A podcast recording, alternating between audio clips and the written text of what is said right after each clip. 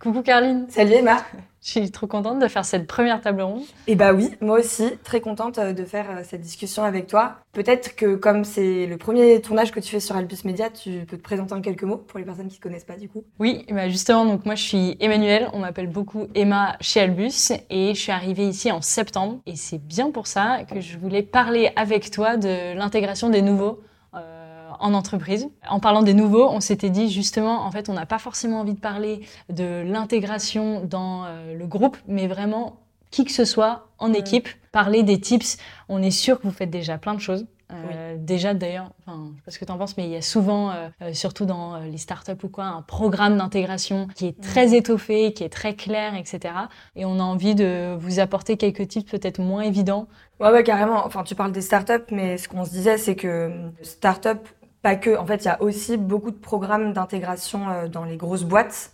Mais du coup, souvent, c'est des programmes qui sont avec euh, des personnes d'autres services. Par exemple, c'est euh, tu arrives, je sais pas, chez Michelin ou dans, chez Le Bon Coin, et pendant une semaine, tu vas visiter tous les services, tu vas pouvoir comprendre comment on fabrique un pneu, par exemple. Mm. Ça te permet de rencontrer plein d'autres gens. Souvent, on a des très bons retours de ces programmes-là, mais nous, on avait plutôt envie de discuter du sujet de l'intégration au sein d'une équipe. Et tu l'as parfaitement dit, il y a déjà plein de choses certainement que les managers qui nous écoutent font déjà. Mais en l'occurrence, comme toi, tu es arrivé il y a pas très longtemps chez Albus, tu avais en tête euh, bah, quelques petits mécanismes, petits, petites choses que nous, on met en place chez nous. Et aussi d'autres choses qu'on a observées chez nos clients. Et on s'est dit que ça pouvait être sympa de partager ce qu'on a observé et qui fonctionne. Et en gros, ce qu'on s'est dit, c'est euh, c'est des conseils qui sont euh, pas très compliqués à mettre en place, qu'on observe du coup assez rarement chez nos clients et surtout qui sont applicables entre guillemets quel que soit le secteur, quelle que soit euh, la taille de l'équipe et le même le grade. Donc mmh, euh, ça. du coup c'est assez pratique. Est-ce que du coup tu as un premier conseil à donner à un manager qui intègre une nouvelle recrue dans son équipe. Oui, alors le premier je l'ai parce qu'on a, préparé la table ronde avant. C'est ça. Et oui. et euh, c'est un conseil très albus et qui est, qui est très vrai de, en fait, souvent justement l'intégration, on parle de la semaine d'intégration, on parle du mois d'intégration, et nous on se dit euh, l'intégration c'est dans le temps long. En fait, euh, n'oublions pas que pour nos collaborateurs, pour les nouveaux qui arrivent, ça prend plusieurs mois, ça prend plusieurs semaines, et euh, quitte à revenir dessus, en fait, six mois plus tard, et se dire ah mais alors ça c'est nouveau pour toi, ou accepter qu'il y ait des choses qu'en fait au bout de un mois ils sauront pas faire et se dire c'est pas grave, on pourra le voir dans six mois. En fait, c'est plus se dire garder cette logique-là d'intégration pendant un long moment. Ouais, ouais. Et du coup, concrètement, la manière dont ça, ça peut se mettre en place, c'est Peut-être qu'au démarrage, le manager ou la manager va mettre des points très réguliers à la nouvelle personne. Euh, d'ailleurs, des fois, c'est pas le manager qui le fait, c'est un collègue. Mais dans tous les cas, peut-être que le premier mois va y avoir des points euh, toutes les semaines. Mm. Mais en fait, il faut vraiment se dire que ces points-là, un petit peu de, de, prise de hauteur, de euh, alors comment tu te sens dans l'équipe, etc en fait, on peut aussi les distiller quasiment toute la première année. Et évidemment, on conseille pas aux managers de faire un, point euh, d'intégration euh, toutes les semaines pendant un an. Mais en fait, on peut carrément envisager euh, un point à un mois, à trois mois, à six mois, à un an, par exemple. Et ça peut être des points qui sont décorrélés des obligations légales de, par exemple, validation mmh. de période d'essai ou des, des des entretiens d'évaluation. Nous, en gros, je pense que la manière dont on dont on envisage ces entretiens, en tout cas c'est un peu comme ça qu'on le fait chez Albus, je crois, c'est euh, vraiment un entretien libre de euh, alors vas-y raconte comment tu te sens, qu'est-ce que tu as observé qui t'étonne, qu'est-ce que tu as observé que t'aimes bien, sur quoi tu aurais besoin d'aide pour t'intégrer, etc. C'est un peu ce type d'échange. Ouais, ça. En fait, il y a un peu de trucs dans ce que tu dis. C'est en gros éviter le côté cocon au début, puis bon bah mm. c'est bon maintenant. Ouais, je te laisse on dans, le grand bain, etc. En fait, ce côté au début où on, prend vachement attention, on te fait rencontrer des personnes, etc. Et ce cycle-là, il a rapidement une fin, je trouve. Mm. Et après, on te dit bon bah c'est bon, vas-y. Euh, je trouve c'est comment tu fais durer ça. Euh, déjà pas forcément avoir ce petit cocon, mais déjà peut-être la personne lui donner euh, des tâches à faire assez rapidement parce que ça peut faire partie de son processus d'intégration, de, au lieu de lui dire va toquer à la porte de une telle, bah en fait tu lui donnes une tâche avec une telle et inévitablement elle ira. Mm. Donc il y a ce côté, bah, comment on fait durer, euh, on casse le cocon quoi et on le fait durer. En fait, j'ai l'impression que effectivement il y a les deux enseignements là qu'on est en train de se détailler, c'est faites durer dans le temps et éviter au maximum d'avoir une sorte de, de chaud-froid euh, qui est extrême, où en fait mm. on va avoir euh, comme tu le disais, la première semaine ou le premier mois qui est très cocon, ou d'ailleurs, des, fois, les managers ont la tentation de séduire un peu les nouveaux et de montrer que le positif ou des choses comme ça, et nous, mm. on conseille pas trop de faire ça, mais on pourra y revenir. Et ensuite, après cette période de cocon, de dire, bah, c'est bon, le papillon est sorti de sa petite chrysalide, pouf, on le jette dans le grand bain, et en fait, d'un coup, il devrait être euh, complètement opérationnel et, euh, et se retrouver complètement intégré. Et du coup, c'est mm. ça un peu l'intérêt de faire un truc dans le temps long, c'est de se dire, c'est vraiment euh, graduel et euh, d'une part, faut pas essayer de séduire les nouvelles recrues quand elles arrivent. Il vaut mieux avoir un parler euh, vrai et montrer tout de suite ce qui fonctionne pas autant que ce qui fonctionne. Et ensuite, vraiment diminuer progressivement les, on va dire, les actes d'intégration et pas les arrêter d'un coup. Très clair. un truc que tu disais sur un peu créer des moments dans le temps long où on discute de bon alors comment ça se passe, etc. Je crois que c'était revenir sur l'idée de souvent on parle en entreprise du fameux rapport d'étonnement. Alors on te mm. laisse, on t'influence pas, euh, tu nous diras ce que tu en penses et tout. Mais on sent, je trouve en général, genre au bout de trois semaines, un mois, qu'on doit un espèce de rapport d'étonnement. Et c'est en fait mm. comment est-ce que euh, on peut faire ça de manière pas trop corporate, pas trop euh, organisée. De alors qu'est-ce que tu en penses? Et je trouve que les fameux points que tu disais régulier sur le temps long, on t'accompagne, ça permet de assez simplement euh, soit ouais, mettre les pieds dans le plat et de, se dire bon bah alors euh, mm. qu'est-ce que tu en penses, qu'est-ce qui t'étonne, euh, qu'est-ce qui te dérange? Très bien, donc temps long, cocon. Il faut trouver un troisième truc en on. Photoprotection. Donc première idée, prenez votre temps, distillez l'intégration mm. sur vraiment une période assez longue en évitant un effet cocon puis grand pas très rapide. Et du coup, au démarrage, quand la personne arrive, euh, qu'est-ce qu'on pourrait conseiller d'autre à un manager? Enfin, tout à l'heure, tu as partagé un truc que je trouve assez intéressant, qui est donner des choses à faire faire. Je trouve ça mm. intéressant parce que je suis un petit peu partagée honnêtement sur cette idée. Parce que euh, nous, du coup, euh, chez Albus, on a une pratique qui est euh, de laisser un mois un peu gratuit, entre guillemets, à la personne, où quand on intègre un nouveau euh, consultant ou une nouvelle consultante, on lui dit d'office, le premier mois, on n'attend rien de toi était en hmm. pure observation. C'est hyper, c'est hyper un, un, temps comme ça. Carrément, parce que hmm. précisons-le au cas où, c'est un mois où on est quand même payé. donc c'est pas voilà. Et donc ça peut paraître un peu déstabilisant. Honnêtement, euh, du coup, pour l'avoir vécu il y a deux ans et demi, et toi, tu l'as vécu assez récemment, bah c'est trop agréable vraiment euh, de se dire euh, il n'y a pas d'enjeu le premier mois, j'ai le droit justement de donner mon avis, d'observer, de me greffer à des rendez-vous, etc. Mais parfois on a aussi un peu la tentation de euh, allez donnez-moi des trucs à faire en fait, et c'est comme ça que je serai intégrée. Et, tout à l'heure, du coup, tu disais, euh, euh, quand on vient d'arriver dans une équipe, on, peut avoir envie de faire des choses déjà, mais du coup, qu'est-ce qu'on pourrait conseiller à un manager pour déjà mettre en action les nouveaux sans euh, les traumatiser en donnant voilà plein de trucs à faire d'un coup allez ça y est t'es opérationnel. Il y, a ce truc de c'est hyper c'est un vrai cadeau de donner justement ce temps d'intégration libre d'observation mais ça veut pas dire ne pas le cadrer et je pense, on peut avoir la tentation de se dire, ah bah ok d'accord, tu regardes, tu vas d'une réunion un peu à une autre, ou je sais pas moi j'ai déjà entendu, va discuter avec les gens, promène-toi sur le site, lis ces articles, familiarise-toi avec les outils. Beaucoup de lectures souvent. Euh, ouais exactement. Et en fait, ce familiarise-toi avec les outils, euh, ce que je voulais dire par là, c'est on peut ne pas attendre euh, grand chose de toi et ne pas avoir d'enjeu et garder ce côté euh, cadeau de l'observation, mais en donnant des choses, en le cadrant fait. Et en donnant des choses à faire, déjà avec un, agenda euh, juste qui est, clair, je trouve que quand tu es nouveau, c'est quand même agréable d'avoir ce côté de ah bah je suis pris en charge, on sait où on m'attend. Moi, on m'avait dit par exemple euh, ah tiens, euh, bah, en interne, euh, on a ce sujet-là euh, sur les bureaux, va discuter avec Julie. Julie, donc ce sont nos colocs. Évidemment, je la croise, etc. Mais le fait qu'on ait tout de suite un sujet en commun, mhm. bon bah en fait, euh, oui, je discute avec Julie, je la rencontre, je la connais, et ça démystifie aussi un petit peu le groupe. Donc pour moi, il y a ce côté, oui, observation, mais offrons un cadre qui permet bah, à la nouvelle personne d'aller mhm. rencontrer moins artificiellement les autres. Ouais, du coup, en, t'écoutant, ça me fait penser à un exemple moi que j'ai vu dans une équipe de L'Oréal que j'ai accompagnée, mhm. où un, des managers euh, enfin, avait souligné, alors je sais plus si c'était euh, une apprentie ou une stagiaire, mais en tout cas c'était un contrat à court, c'était du coup une, vraiment une jeune recrue. Je crois qu'elle s'était portée volontaire pour vraiment faire une tâche qui peut paraître euh, très basique.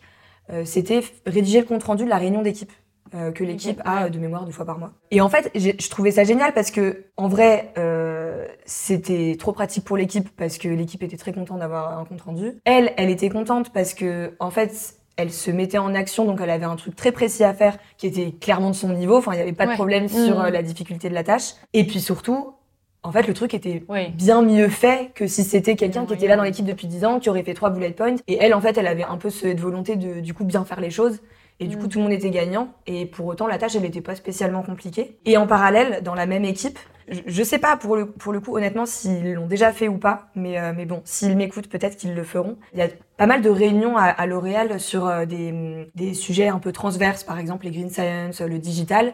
Et en fait, je me dis en t'écoutant, c'est vrai que tu peux vraiment faire les deux en parallèle. À savoir donner des tâches assez cadrées, euh, à, entre guillemets, à faible enjeu mais qui peut permettre à la personne d'être intégrée. Et en parallèle, identifier des moments vraiment de pure gratuité, même au mm. bout de deux mois. Typiquement, des réunions transverses où, en tant que manager ou en tant que collègue, tu te dis, allez, viens avec moi, t'as rien à faire, j'attends rien de toi, je vais pas te demander euh, euh, après de me faire une analyse de la réunion ou de retenir tout ce qui a été dit, mais juste, viens, je t'emmène observer une réunion qui change un petit peu euh, ton, de ton contexte, euh, de ton environnement habituel, de, la, de ta paillasse, parce qu'en l'occurrence, c'est une équipe où il y a des chimistes. Et en fait, euh, du coup, avoir une sorte de d'équilibre un peu entre ces deux types de moments, je pense que ça peut être assez confortable pour les nouvelles recrues. Et, et je me dis, c'est pas facile quand même de, enfin, de, de garder. Euh, je me dis, est-ce que tu crois que c'est aussi possible à un grade plutôt élevé d'avoir ce côté euh, gratuit, je regarde. Euh, enfin, je m'imagine moi, voilà, je, suis, je venais de sortir d'école, j'arrive chez Albus, on m'offre ce, ce temps comme ça d'observation.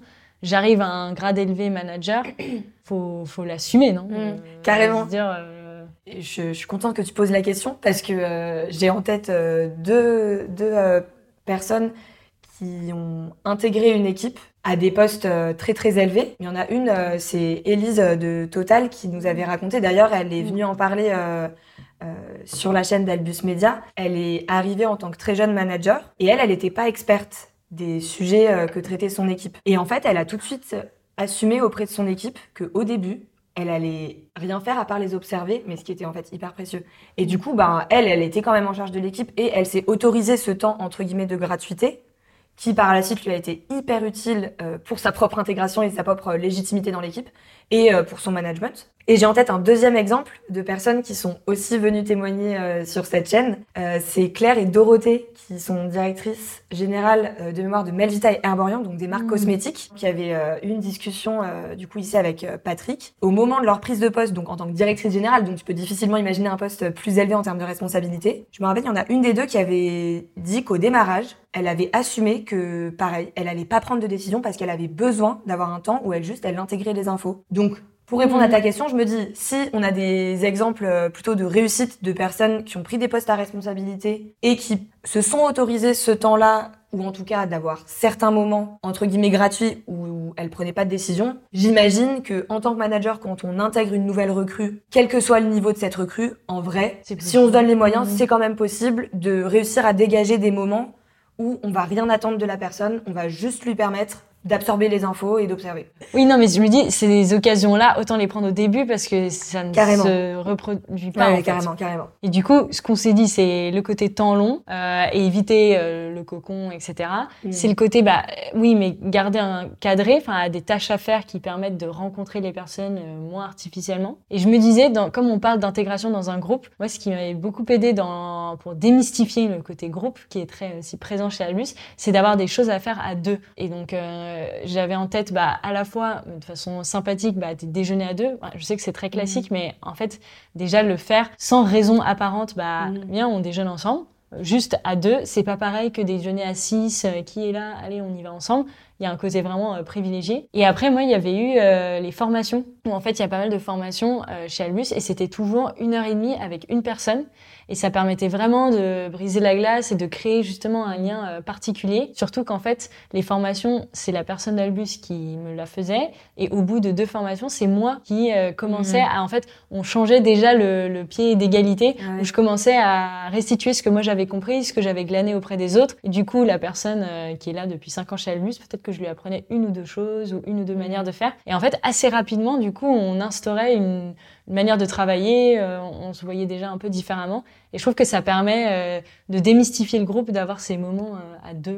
Ouais, ouais, carrément. Et pour le coup, c'est clair que dit comme ça, inviter des managers ou des collègues à juste prendre un déjeuner uniquement avec la nouvelle personne, ça peut paraître bateau, mais en fait, si on le dit à cette table ronde, c'est que en vrai, les gens se mm. le font assez rarement. On insiste sur le fait qu'on encourage à faire ça à deux et, et pas en groupe justement. Mm. Pourquoi? Parce que bah une équipe, enfin une équipe dans un milieu professionnel, comme tout groupe euh, social, en fait, il y a assez rapidement, je pense, des entre guillemets des jeux d'influence ou de pas, pas, de pouvoir, mais où on va avoir un peu des a priori sur certaines personnes, etc. Et en fait voir juste la personne à deux, bah ça permet d'apprendre à la connaître un petit peu plus et ça permet aussi de se forger une sa propre relation avec la personne. Mm. Ça permet aussi de se défaire un petit peu d'influence qu'on peut avoir. Non, je suis d'accord. Et puis si je pense à, je me dis une personne qui arrive dans un groupe, il y a un côté où elle doit absorber un nouvel écosystème. Et euh, parfois, tu t'en prends un peu plein la, vue. Et je trouve que avoir des relations euh, personnelles à deux, ça te permet d'avoir un peu des petits appuis. Tu vois, ton, ton mmh, paysage, il, s'affine un peu. Et justement, si à un moment donné, tu te prends euh, des... non, mais de toute façon, ne demande jamais aux achats quelque chose avant trois semaines, c'est impossible. Bah, et que du coup, tu es embourbé dans un travail de groupe ou quoi, ça te permet de... Attends, oui, c'est vrai que j'ai un peu cet appui, je peux lui demander ça. Euh, je trouve que ça stabilise un peu les choses mm. euh, que d'avoir un espèce de, paysage euh, hyper plat quoi. Et du coup, là, en, nous écoutant discuter de ça, je me dis, en fait, tous les conseils qu'on donne, on les adresse au manager particulièrement parce que ben, on pense que le manager, il est quand même responsable en, grande partie de l'état d'esprit de l'équipe. Mais mm-hmm. en vrai, tout ce qu'on se dit, ça peut être appliqué par n'importe quelle personne de l'équipe qui accueille un nouvel arrivant. Mais du coup, je trouve la question qui se pose, c'est est-ce que, en plus de tous ces conseils qu'on vient de donner, le manager, il n'a pas un rôle euh, vraiment particulier dans l'intégration de la nouvelle personne et que des collègues de travail pourraient moins ou peu faire? Tu vois ce que je veux dire? Oui, je pense que c'est très juste de se dire que déjà, tout le monde est responsable de l'intégration du nouveau. Et je trouve qu'il faudrait faire attention dans tous les parcours d'intégration, etc., où parfois on a un parrain et tout. Parfois, c'est le manager qui le fait. Attention à pas être indispensable à cette personne. Je trouve que justement, le rôle du parrain, justement, le rôle du tuteur et en particulier le rôle du manager, mm. c'est de ne, pas être indispensable et renvoyer euh, le nouveau vers d'autres euh, vers d'autres personnes pour qu'ils testent, pour qu'ils aillent discuter. Mm. Une des manières de faire ça, je trouve, euh, le rôle principal du manager, c'est peut-être d'aller à l'encontre on l'a un petit peu dit, des vents contraires. C'est-à-dire Enfin, plutôt non, qu'il aille tester les vents contraires. C'est-à-dire que, tu l'as un petit peu dit au début, de Peut-être qu'il va arriver dans un groupe où c'est acquis que les gens, euh, la comptabilité, ils sont vraiment très très lents ici dans notre entreprise. Ça a toujours été comme ça. Je trouve que le rôle du manager, c'est mm. d'avoir cette discussion avec cette personne ou de le renvoyer vers euh, une personne de la compta, justement lui dire, mm. ah bah prendre rendez-vous ou euh, ouais un peu casser euh, tout euh, toutes les idées déjà faites. ouais, tous les idées déjà faites tous les euh, bah en fait je sais que naturellement une personne nouvelle elle ne va jamais aller parler avec Bernard parce que c'est une grande gueule et du coup là mm. donc en fait je vais faire en sorte qu'elle lui mm. parle. Et c'est mon rôle de faire les choses que la nouvelle personne ne ferait pas naturellement. Trouve que c'est le rôle du manager quand il intègre un nouveau. Donc du coup si je reformule c'est non seulement autoriser la nouvelle recrue à entre guillemets, appuyer sur tous les boutons possibles un peu. Ouais, euh, c'est l'image que tu me partageais quand on préparait la discussion de mm. un nouvel arrivant. Euh, T'as l'impression de te retrouver devant un immense tableau de bord avec euh, un milliard de boutons. Bah, le manager, c'est vraiment la personne par excellence qui peut donner l'autorisation d'activer un bouton ou un autre. Et même plus que donner l'autorisation, je pense que pour sur certains sujets, le manager, il peut même avoir une politique un peu volontariste. Par exemple, j'ai envie que la personne puisse me faire un rapport d'étonnement, on en parlait, qui est pas corporate. Et ben un moyen très concret de le faire, c'est le manager euh, cale un déj ou un café entre la nouvelle recrue et la personne dont on sait que justement elle est assez franc du collier mhm. et qu'on n'irait pas forcément voir spontanément. Et comme ça, le manager crée l'occasion, enfin le cadre, pour que la nouvelle recrue puisse partager son avis de manière hyper franche, puisse avoir un regard un petit peu critique, un petit peu différent sur le fonctionnement de la boîte, etc. Oui, c'est ça. Je trouve c'est exactement ça. Et pour reprendre l'image des boutons, je trouve que naturellement l'équipe va te faire appuyer sur des boutons euh, euh, évidents. Et le rôle du manager, c'est d'aller chercher tous les autres. Ouais, c'est d'élargir ou les gros boutons rouges qui font peur. Ouais, carrément. Trop cool. Du coup, si on essaye un petit peu de synthétiser très rapidement tous les conseils qu'on vient de partager, le premier, c'est un conseil qu'on donne souvent autour de cette table. Prenez votre temps. Ouais. Et c'est vrai pour les intégrations, vraiment, considérez que c'est un truc de temps long. Évitez au maximum l'effet euh, cocon, chaleureux, euh, on montre que les belles choses, et puis d'un coup, bim, euh, je te plonge dans le grand bain.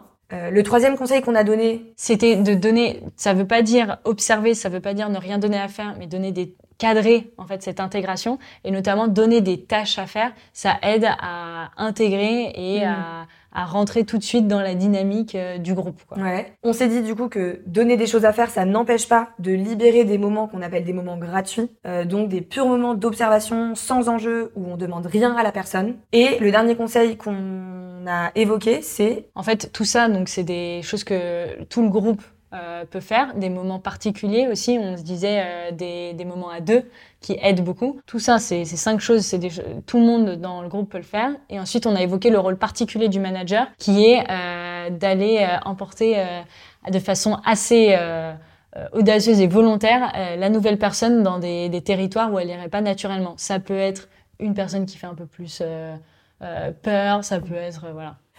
trop cool. J'imagine que les personnes qui nous écoutent ont plein d'autres idées.